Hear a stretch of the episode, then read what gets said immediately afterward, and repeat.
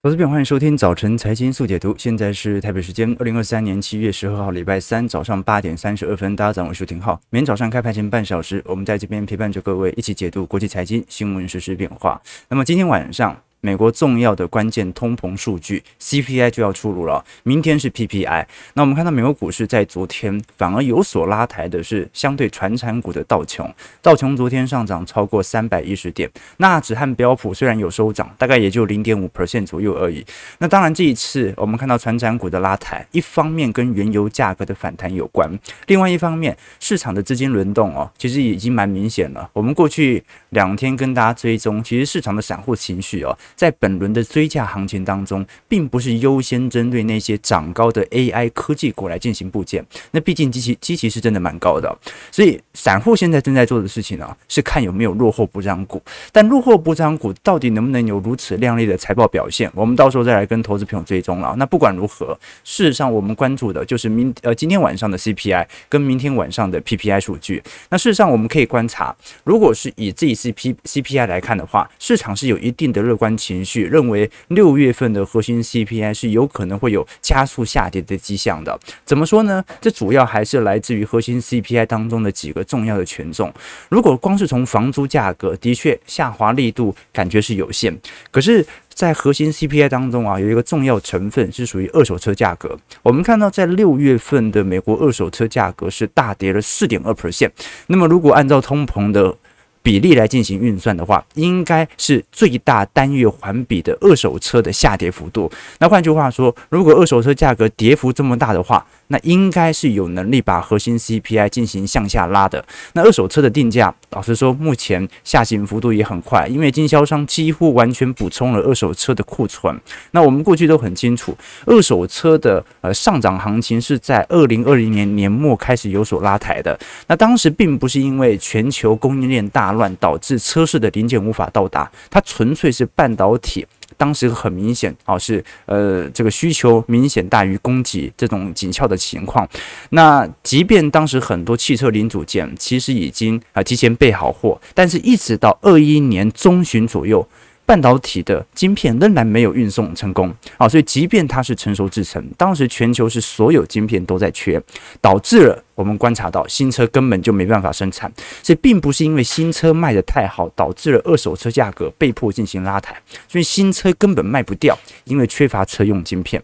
那么现在啊，全球的库存情况，老实说还算是一个高档位阶，所以二手车价格也有开始跌价。可是各位还是要很清楚哦，这个通膨我们讲的一过线嘛，一百块涨十趴，涨到一百一十块，即便今年通膨变零，它也不会变回一百块。它就是一百一十块，这叫通膨的一过性，它过去了就过去了，它不会有价格回调的时机，它顶多是通膨的增率啊、没办法回调。那我们可以观察到，如果是以二手车平均价格，相对于二零一九年的水位，仍然是高非常非常多。好，这说明其实。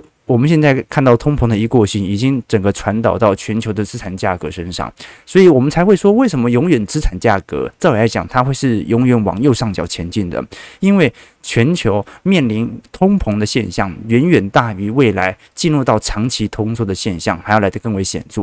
那事实上，我们可以观察到了，呃，这一波也不只是二手车目前开始有所跌价了，新车价格其实也在叠价。我们以特斯拉来做观察就可以理解了。特斯拉对于全球车市来看，它的车价是最为浮动的。这一次全球的新车价格也开始了有一趴到两趴的下跌幅度哦。那二手车跌幅更凶，跌幅大概是四趴到五趴。这个是新冠疫情二零二零年四月份以来最大的二手车的价格跌幅。那如果我们细看权重，的确，如果是以美国的核心 CPI 当中权重最多的，肯定是我们看到的。租金价格啦，啊，大概百分之三十二的占比哦，但其他有一些比例也很高哈，比如说二手车价格啊，比如说新车价格，比如说呃我们看到的呃这个医疗健保的服务价格，但是呢，我们可以很期待的事情是啊，你像什么教育啦，啊这个医疗健康啦、通勤啦、服务啦啊这一类的价格的下跌幅度。应该是下滑很慢的，这很好理解，因为它几乎就是服务部门，就是核心 CPI 当中，如果是由工资部门所主导的核心的服务部门，那基本上是没有任何下调的空间。就是说，如果他想要跌，就一定得砍工资，那这是不可能的嘛。所以我们只能期待的是某种啊商品性的价格下跌，比如说车子下跌啊，比如说啊烟草类的价格下跌啊，比如说大宗资产类有关的商品下跌。但目前来看，除了少数几个我们所看到的汽车啦啊，或者像是。教育呃，或者像是通讯类啦，或者像是酒精饮料类，能够有所下跌以外，大部分都还是下跌有限。所以这个时候就要来观察了。本轮在核心 CPI 当中最重要的关键节点，仍然是属于租金价格。那你要看到这些核心服务类的 CPI 能够下滑，那就得观察美国的时薪价格是否有显著走跌的迹象。那老实说了，美国在二零二三年的时薪价格其实是有增率缩窄的迹象，从当时的时薪价格大概在接近。六趴，现在已经下滑到四趴了。但问题在于，过去两个月度其实实薪价格并没有继续往下破底了，它就是维持在四趴左右。所以，如果工资还有四趴左右的增幅，那 CPI 怎么可能那么轻易的滑落到四趴以下呢？所以，要么就是原物料跌得过凶，要么呢就是我们要看到工资部门要有松动的迹象存在。所以，这一次我们最终还是要了解劳动力市场仍然是本轮通膨能否下行的关键。如果劳动力市场还是像非农表现的这么强劲。好，那其实压力还是极大无比的。当然，非农可能会有统计错误的空间存在，很有可能工非农正在增加，但是呢，全球的呃薪资水平正在下降，这也是有机会的哈。因为可能招募的更多，那有更多人回来工作，那相对于这种紧俏程度没有那么严重了，那反而可以用更多的人手来摊低我机器的成本，也是一种想法。但我们至少可以从全球各大大宗资产的物价水平来做一些留意哦。你看天然气价格啊，这个跌幅已经是非非常显著了，食品价格或者医疗健保价格、黄金价格都有明蛮明显的下弯。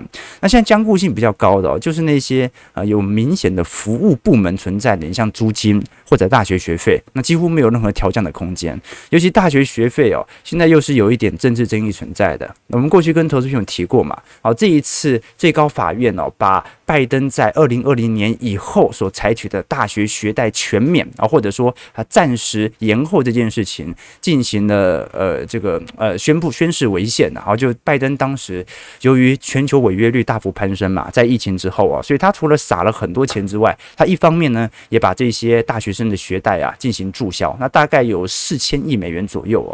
那最高法院这一次是直接判决哦，它是违宪的啊？为什么？因为这四千亿哦是纳税人要缴的钱，这么大笔的钱你不能光用行政命令就把它给解除掉，你必须要由立法部门来同意，所以行政部门是没有权利把人家的债务给减免，尤其是这么大一笔的资金。好，所以这一波我们看到时候的情况了，好，就是说如果美国政府无法负担这四千亿，那。是要进行重新的加税，或者要有新的呃民主党和共和党的谈判空间吗？这个值得来做一些留意哦。好，那会不会导致大学学费最后又重新的转嫁回学生身上呢？值得留意。但是刚才也提到了，所有的这些讯息，真正的关键节点来自于劳动力市场能否助呃显著的降温。我们看到这一次美国的雇员呢、从就业市场当中本来是乙方的了，现在感觉突然变甲方了。为什么呢？因为市场全面性的缺工嘛。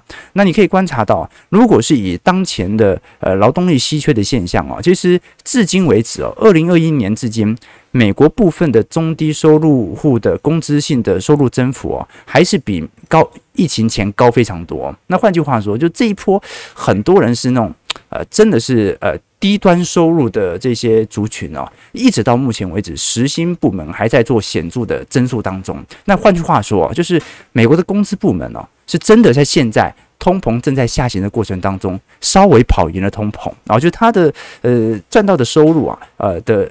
薪资的上涨幅度啊，现在是比美国的通膨跑得来得快的啊，这个是比较难得一见的迹象。过去都是通膨先跑嘛，那工资在后面追嘛。但是现在通膨在下滑，但是工资部门还没有下滑啊，这说明现在不只是那种工资反映通膨的态势啊，是那种工会谈判的结果，并不是，它是真的有那种劳动力极度稀缺的现象。所以我们才会说，为什么全球各地都在闹通膨，呃，闹罢工？原因很简单，呃，你当然是要选择劳动力紧缩的时候来罢工啊。如果劳动力不紧缩，那干嘛罢工？那随便找都找到人嘛，所以我们可以观察到，从美国的职位空缺数跟美国的劳动人口结构来做观察，都可以发现到这两年显著脱钩的变化。如果我们把啊最近啊啊申请到远程远端工作的人数啊。来进行比例来做看法演变啊，也创了呃过去二十年以来的新高。那换句话说，这一波的劳动力的稀缺现象，一方面跟退休潮有关，那另外一方面啊，很多人真的做了远程工作以后回不去了啊，回不去了。这个是我们观察到 蛮明显的状态啊，就是整个市场的就业的形态和结构和个人的想法都产生了剧烈转变啊，所以这个是一个长期的呃。结构性问题了，那我的态度一直跟投资友分享过嘛，啊，我相信今年不进入深度衰退，它就是劳动力市场这个贡献的，要不然哦，升了五百个基点。啊，利率冻成这样，就是市场上的消费其实已经紧缩蛮多了。照理来讲，进入一个衰退格局都不为过嘛。这个是联总会期望见到的。但是正由于劳动力市场的强劲呢，我们才会看到现在整体资本市场上反而反映的是未来的低失业啊，以及啊可能维持在一个相对高的通膨、高利率的区间。这个是一个新的格局哦，就是真的一场疫情改变了整个经济结构。那如果是从全球的信息信息来做观察，你当然对于通膨还是有一点疑虑的啦。现在市场上大部分人对于通膨的想法都是，它长期会下滑，但是会很慢。为什么呢？因为好数据越来越多了。我们来观察一下，昨天美国全美独立企业联盟所公布的 NFIB 小企业信心指数哦，创下了七个月以来的新高啊。六月份的小企业信心指数啊。攀到九十一喽，好，这个是二二年八月份以来的最大单月增幅哦。那明显是因为对于经济前景的悲观情绪有大幅减弱的迹象，而且目前的销售预期啊有开始改变。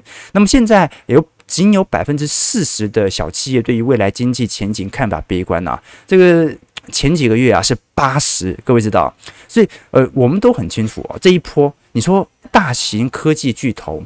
乐观，那个完全可以理解哦。他对于未来的 AI 啊前景展望啊，甚至元宇宙啊前景展望，电动车前景展望，那都是 OK 的。为什么？因为他裁员裁了一堆啊，他的获利本来在今年一季度就已经变好了。好，各位要知道啊，今年二季度的财报是科技业是一定比第一季好，今年三季度也比二季度好，它是一个很简单的积极效果。因为去年第四季它就是最差的时间点了。那大家那个时候怀疑的、害怕的，并不是这些大型科技权值股，是。中小型股根本就没涨，那说明中小型股应该大家真的过得不太好，所以可能股市只是一个畸形繁荣。但现在如果连六月份的 NFIB 小企业的信心指数都有开始好转的迹象，那是不是说明市场的复苏期即将归来呢？好，这个是值得大家来留意的方向哦。我们只能说了，呃，这项指标不代表中小型企业是全面的好转，但是你会观察到。要怎么从市场上的悲观的情绪到半信半疑，一路到最后进入到乐观，它就是这种数据，就是丢一个丢两个，然后马上浇熄你的热忱，然后联总会又放音，让你说啊，那现在买好像也不太对啊，让你一路在怀疑怀疑怀疑。那怀疑到什么时候，我们才会看到全面性的追价呢？通常也不是呃过了一两个月之后全面追价，通常啊是景气进入到严峻的，或者说景气进入到全面性的繁荣周期。啊，就是你看到二零二一年年末的情况，或者中旬的情况的时候，股市大涨，景气大好，市场上全面都是利多的时候。那现在的话，市场上还担心一堆鸟事了，对吧那可而且投行的看法也不见得一致嘛。好，那这个是整个美国经济数据的概况啊。反正今天晚上就会出炉了嘛。那但是整个通膨的方向基本上还是可控的，它一定会下行，只是下行幅度会不会如我们预期来的大？那真正。大家会有那种迫切性的，可能会有立即回调的压力，仍然是集中在科技股身上。好，这波散户也很聪明嘛，嗯，他要抄抄底，他也不买那些科技股，他就抄那些呃道琼船产啊，买一些金融股，买一些能源股来进行部件，学巴菲特嘛。但现在最大的问题在于，科技股涨得高不高？真的高啊！散户的想法是有道理的，我们可以观察到。这一次，美国六大科技巨头啊，占整体纳斯达克一百指数的占比啊，已经超过了五成。那我们过去跟投资朋友提过，因为呃，纳斯达克一百成分股啊，它是有比例的上限的啊，就是说它不能让那么少数的股票啊，少数苹果、微软这几只大型全职股啊，占了一半以上的上限啊。所以纳斯达克公司在昨天紧急宣布了一项特别再平衡啊 （Special Rebalance） 啊措施，这是有史以来第一次会重新的分配指数。成分股的权重啊。那换句话说，本来你看到这几只股票啊，阿发贝、Microsoft 的苹果、Amazon、辉达、特斯拉，照来讲现在比例要放大，但是为了要维持纳斯达克一百的成分股的比例的权重啊，它不会把这几只全成分股啊进行显著的上调，所以很有可能接下来这几只权值股啊，股价还在膨胀。但它的比例在纳斯达克一百指数啊，可能就不会做一个大幅呃这个调升的空间了。当然，它可能会有适度的超过界限，但是呢，纳斯达克指数啊，可能会慢慢的脱离它照来讲应该要反映全值股的角色。这个就蛮有趣的一点，我们后续来做一些追踪啊。但我们至少从今年的股价表现看得出来，你看连是呃这个辉达。涨幅今年以来已经高达一百八十个 percent，Meta 涨幅有一百四十个 percent 左右。那至于 Amazon、苹果、Netflix、Microsoft、Google 啊，平均涨幅大概都在四成到五成左右。哎，标普今年也才涨接近两成而已啊！哦，这些股票啊，而且都是大型权值股，涨幅都是标普百指数的两倍到三倍。所以，如果我们回过头来看，为什么散户都要去抄底那些？传产股那就很明显了嘛，纳斯达克一百指数啊，今年涨幅平均是四成，标普涨幅今年以来涨幅大概一成六到一成八左右啊，但是地区性银行今年摔得很重的这些低基期股票啊，KRE 跌幅是三成，哎，它跟纳斯达克指数的报酬啊差了七成呢，哎，你投资苹果，投资亚马逊，跟你投资。啊啊！不要讲西湖银行，它已经倒闭了。跟投资一些美国的稳定的银行概念股，这个好像什么？这好像你投资呃台积电、联发科，跟你投资啊联邦银、高雄银这种中小型银行产生的差距，居然可以高达七十个 percent 啊！这个是蛮令市场比较意外的一件事情啊，所以才会有那么多人哦啊认为，那如果复苏期要来，那银行也不见得会差到哪里去吧？那反正科技股涨很高，那我就优先部件这些相对疲惫的中小型股。啊，或者看到传产金融股哦，其实我们从各大科技股板块也看得出来啊，今年涨幅最多的仍然是属于消费性电子产品哦，涨幅大概有两成六左右。那通信服务类涨幅有九点三个 percent 啊，基本上呃应该讲这样讲啦，啊，不这样不是涨幅，而是说整个全值的比重哦，主要都是集中在这些科技族群当中。那么能源股这个时候的部件哦。其实是比较不利的，为什么？因为基本上资金不断在流出当中，而且通膨正在下滑。好，那我们只能期待说，原油价格可能随着景气的走好啊，它可能就开始止跌，开始进行中长期的筑底啊。但你很难期待能源股会有多亮丽的表现，这个是大家值得观察的要点。OK，好，所以呃，我们基本上最后是聊一下 EPS 的变化啦。啊，就是说呃，我对于本季度的 EPS 哦，对于美国股市啊，是认为呃表现不会太差，但是也。不会太好，因为真正的关键节点其实是在第三季，二季度很大可能性 EPS 还是在负值增长，只不过它的负增长幅度会远远小于今年一季度或者去年第四季度。那今年第三季才是整个转类点，但是财报的发酵期哦，股价不会那么晚才发酵，股价早在去年十月就发酵到现在了，所以值得大家来多做一些留意啊。基本上我们对于本季度的财报就是二季度。勉强可以，三季度财测要大好，这个是我们的呃观察要点。好，那我们继续往下看哦。其实从美国股市的层面，四大指数来观察，道琼昨天涨幅是比较亮丽的，上涨三百一十七点，零点九三 percent，在三万四千二百六十一点。标普的部分上涨二十九点，零点六七 percent，在四千四百三十九点。纳斯达克指数上涨七十五点，零点五五 percent，在一万三千七百六十点。费半上涨一点九三点，零点零五 percent，在三千六百五十三点。好，其实蛮。尴尬的，就卡在这边，这怎么乖离拉，好像也拉不太下来，对吧？好，这个的确对于市场的压力概况是比较明显的，这说明，呃，这一波真的是很多人 想要追也追不到了，因为股价根本就跌不下来嘛。哦，这真的是悲剧啊！哦，对，这。什么时候连我都认为乖离有点大的时候，就要喷出了，对不对？好，所以投资朋友，这个就是周期投资的用意啊，就是我们千万不要投资，千万不要依循判断，投资一定要依循周期。好，你一定要依循市场上的高低机器来做决定，千万不要去主动预测。它未来几个礼拜或几个月度的股票的惯性变化，就完全依循着周期和期期变化来进行资金布局的大小即可啊。当然，我们在我们的会员部位当中啊，同时也会有一些资产部位的分享，也会有一些专题影片，在我们直播聊到的内容做一些深入的解析，同时也会有一些宏观专业报告、基础小白的系列课程，以及未来一整年的听友会的收听权啊。当然，投资朋友啊，想要给我们一些鼓励的话，也可以请小编啊喝杯咖啡啊，在我们的这个 YouTube 的会员专案啊，就是鼓励一下小编。其实我们整理这些数据哦，小编都很辛苦啊，小编都很辛苦啊。那尤其这个最近啊，我们工作事务繁忙，小编一下忙这个，一下忙那个，大家给他鼓励好不好？给他鼓励哦。好，by the way，我们的 YouTube 的所有的广告收益和请小编喝咖啡专案，真的都是小编自己的个人收入哦。好，所以大家可以给他一些鼓励哦。对对啊，对，呃。请小编喝咖啡可以买一股这个台积电，还不够了，还不够，还不够，一股是不是？一差远了，对不对啊？买十分之一股差不多，十分之一股。对，这其实喝咖啡这种事情呢，我们还是要要平衡的，对，也不能让小编喝太多的，要不然咖啡因中毒了，对不对？呃，之前我才聊到一件事情哦，你想想看哦，这是一杯星巴克的 latte 哦，差不多一百一百一百二十块左右嘛，你想想看一一星期，如果你每天喝。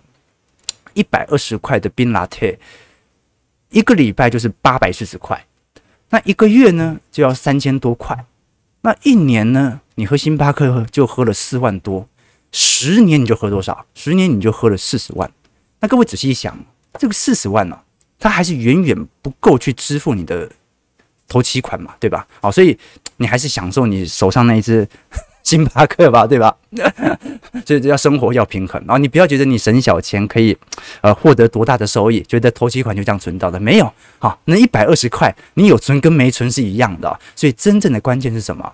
在于提升本业收入啊，尤其你的资金量不是特别大的时候，快速的提升本业收入才是王道啊。什么节流？节流当然是必要，它是一种储蓄的习惯。好，但是生活要平衡嘛，对不对？OK，好，我们请小编喝星巴克，好不好？好，八点五十三分哦，我们继续往下看一下，在整个欧洲市场的概况哦。老实说了。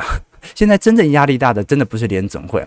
联准会你也看到了，二手车价格也已经开始下跌了。真正的问题啊，在于欧洲央行和英国央行，尤其英国央行是最为严重的。我们可以观察到，如果以英国最新所公布的五月工资涨幅啊，是远远超乎市场的预期。好，这一次平均周薪呐，哈，英国比较喜欢算周薪哦，保持在七点三 percent。哎，英国的周薪现在。涨幅还有七点三 percent 啊，那英国通膨现在多少啊？好像预估可能会维持在八趴左右。所以英国人虽然他的薪资涨幅是七趴，但他还跑输通膨哦，你就知道英国内部通膨有多严重了。好，所以这个是我们观察到英国央行很有可能在八月要被迫直接升息两码。进行暴力升息哦，那预估整体基准利率哦可能会有持续拉抬的空间，甚至最后会完全的超越整个美国联准会的水平。事实上，因为呃联准会长期利率水平呢，它就比欧元系统或者整个欧洲相对的央行还要来得高，所以这一波你可以观察到。联总会如果升息幅度是有限的，未来英国央行超越联总会的基准利率啊，可能是一个迟早的事情。那当然，这有利于英镑的持续推升。可是我们也可也可以理解到，这个英国财政现在做这样的事情哦。被迫升息啊，它完全不是自愿的，内部真的是就业市场太过于强劲了，尤其通膨水平又非常高。那英国前阵子又在大罢工，那英国现在的职位空缺数哦，呃，如果是以相对职位空缺减掉失业人口，还有一百多万人哦哦，这个相对于。人口数没有像美国这么多的国家，它还是一个非常大的缺口啊，所以劳动力市场的改革在英国啊，其实上是非常迫切的。我们也可以观察到，呃，全球的通膨概况哦，真的是呃，英国比欧元区严重。欧元区又比美国严重，所以换句话说，现在真正的压力哦，其实是在欧洲系统，这个是我们值得观察的现象啊。这也导致了我们可以观察到，其实欧股近期的折价幅度哦，相对于过去以往来看，比例是比较大的。我们把欧洲 Stock 六百指数拿来跟标普百指数来进行对比哦，其实它已经完全突破了零八年的低点了。换句话说，这个欧股的涨幅或者欧股的市值的扩大，相对于标普五百指数的比值啊。它已经是过去三十年来的新低了，就是欧洲股市相对于美国股市没有这么便宜过。当然啦，你会发现市场上本来就有这种大者恒大的趋势存在啊。入股相对于美国股市也是有史以来最便宜的时候，但是你敢去买入股吗？好，所以这是一个区别。所以你说为什么这叫美美元霸权，叫做美国霸权呢？这就是资本市场在青睐程度的时候，你极度看好经济的时候，你也是投到美国股市；你极度看坏美国经济的时候，你也是去买美国公债。这个就是标准的美国霸权嘛，对吧？那这个就没办法解决了啊，这个也是一个长期的政治问题啊。好，我们最后看一下台北股市啊，台股昨天是大涨了两百四十六点哦，这一次是在跌破了月线以后啊，开始有一波上行的空间。不过我们也可以观察。达到昨天成交量也没有说非常之惊人啊，呃，只有三千一百四十八亿啊。反而我们观察新台币汇率的问题哦，昨天还是收在三十一点三块，所以昨天即便有大涨。好像外资进行资金的赎回，或者说资金的流入幅度也没有想象中来得高，甚至我们可以观察到，啊，外资昨天甚至还有一点适度的调节，对不对？所以这个压力是比较大的。那当然了，外资今年买超幅度本来就比较高了啊，主要是在元月份的时候把大部分的资金都回补了。但到目前为止啊，外资感觉就是慢慢的在抛，慢慢的在抛。那谁在接呢？过去一段时间很明显嘛，是散户在接。我们看到小台多空比哦，在过去两周啊是有比较明显的看多情绪啊，但这两天又有一点收缩的情况啊，所以值得大家来多多一些留意基本上从整个亚洲股市的概况都看得出来，亚洲各国央行目前对于呃未来的降息预期可能性啊是远远高于欧美央行的。这一次野村证券的报告也特别提到了，亚洲各国央行可能会比联总会更早开始降息循环。那市场按照联总会自己的预估值哦，大概在二零二四年中旬左右进入到降息循环。呃，这是联总会自己的预估哦，这不是市场预估。了，那么如果按照现在投行的普遍预估值啊，野村证证券把这些投行的呃分析师五百位基金经理人来做统计啊，有超过百分之三十二的受访者认为韩国是韩国央行是继中国之后啊，应该是第一个降息的国家，其次预估在明年中旬，印尼、菲律宾、印度央行都会陆续进入到降息循环。那台湾的部分是因为利率本来就很低了，所以它没有什么太多降息的空间。哦，这一轮韩国央行升息的幅度是远远大于呃台湾央行的，这个是我们所观察到的迹象了。天伟投资朋友多做一些参考和留意。好，我们先看一下投资朋友的几个提问啊，来跟大家做一些交流哦。Simon 劝说，大型股已经涨很多了，最近看到 KCWORD 的 ARKK 的 ETF 系列也开始陆续上涨，感觉小型股也开始上涨了，可以把握机会上车一下。哎，你不就是这散户现在就是这样想的啊？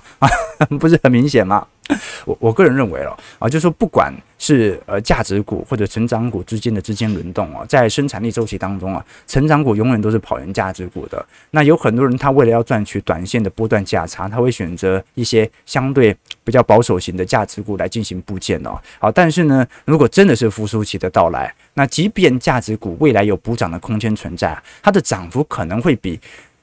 高科技股已经在高基期之后的涨幅还要来得更加的少，那各位可以理解吗？啊，就即便高科技股它有估值过高的问题哦，它也不代表未来的股价喷出不会估值来得更加高，因为随着市场上的货币宽松在零八年和两二零二零年的经验存在啊，市场的估值本来就是越放越大的。就是我以前可能给你十八倍本益比算偏高了，但是你会发现十九倍本益比、二十倍本益比啊，就越来越容易让市场能够接受。这个就是我们看到股票市场的真实现象啊。好，感谢正风对于小编的哦，你请他喝这个星巴克哦，不是 City 咖啡，而就好像中国已经进入到通缩周期，理论上泡沫破灭，股市应该要崩掉，但是完全也不敢空入股。啊，因为想拉抬就拉抬啊，这也是一个比较大的问题嘛，所以我们讲说，投资一定要进行区域风险的分散。资产风险的分散、汇率风险的分散以及时间上的分散，怎么说呢？我们讲说区域的分散呢，你你说你有一百万资金，你投入台股买零零五零，是不是恰当了？这个一百万资金买零零五零看起来是适当的。那你有一千万呢？你有一个亿呢？你敢把一亿全部投在台北股市吗？哦，这稍微有点资产的人哦，呃，我们讲说，你可以很理解到嘛，就是资产部位不高的人哦。他每天就是在从政治形态或者政治意识当中啊，去寻找自己的呃价值存在啊。但是你资产到一个亿的人哦，啊，他就完全就是为自己的自身利益要考考虑了。为什么？因为他要担心的是自己资产的呃升值贬值力度啊。所以，当你的资产越多的时候，你真的会越在乎它的区域的分散的要件。两岸本来就是有一定的风险的，这个是大家可以理解到的。所以我我认识的呃高高净值的资产哦，无一例外。哦，没有人真的把全部台资金全部放在台北股市的，很少很少，大部分是一定有美国股市的。那你投资入股当然也可以哦，但是你投资入股，你也不可能单一进行部件嘛。所以区域的分散随着资产的增值，它是一个必要，而且是必须一定要达到的资产要件的。那第二点是关于呃在呃资产上的种类的分散啊，就是呃你当系统性风险来临的时候啊，不好意思哦，股市。你就算买到绩优股，它也得跌；你买到防御性类股，它也得跌，都会跌。你真的能够对冲的，就是不同资产的角度分散。好，我们讲说四大资产：股市、房市、债市。大宗资产总有一个在牛市，也总有一个在熊市。所以，如果你以中长期角度来思考的话，你应该就要依据当下的基期去选择对的资产来进行布件。股市涨多了，你当然对于债券价格就有点布局的需要。它布局的问题不一定是获得更高的资本利得，往往是让你的资产稳健性能够达到平衡。你说啊，那我不是全部投入到股市，等待基期下滑再投入股市，才会有惊人的报酬吗？这不是一个最好的投资方式吗？答案是的。但不一定熬得过啊！这个股市下跌啊，如果你资金一百万的话，跌个五趴十趴，那少了个十万，那可能一两个月的月薪就全部赚回来了，对吧？哦，那个受到冲击没还好啊？那你是资产有一个亿。你跌个两趴三趴就有一点受不了，所以资产风险的对冲才格外重要，对吧？那另外一点呢，就是时间上的分散了嘛，对吧？如果你把单一资金投入在单一时间点，肯定是有风险的。即便你认为是低基期，它都是有风险的，所以才要进行分批的部件。所以把资产或者说我们遇到的风险啊进行分散是非常重要的课题。这个有机会我们在我们的会员平台当中再跟他投资朋友多做一些分享好了。好，那我们先看一下台北股市开盘的表现。台股开盘下跌二十三点，收在一万六千八百七十五点。今天量能就缩了一点啊，大概在三千出亿了，可能会小啊。今天感觉是外资第一盘系统单的流入哦。不过最近也可以观察到哦，最近内资的接盘意愿也开始有一点减弱的迹象了啊。那就是大家想要等到更便宜再来接。美国股市的散户也是这样想，台北股市的散户也是这样想，就连我都认为乖离真的拉高太久了，照来讲应该回档了吧啊。连我都这样想啊，所以大家知道股市会怎么走了。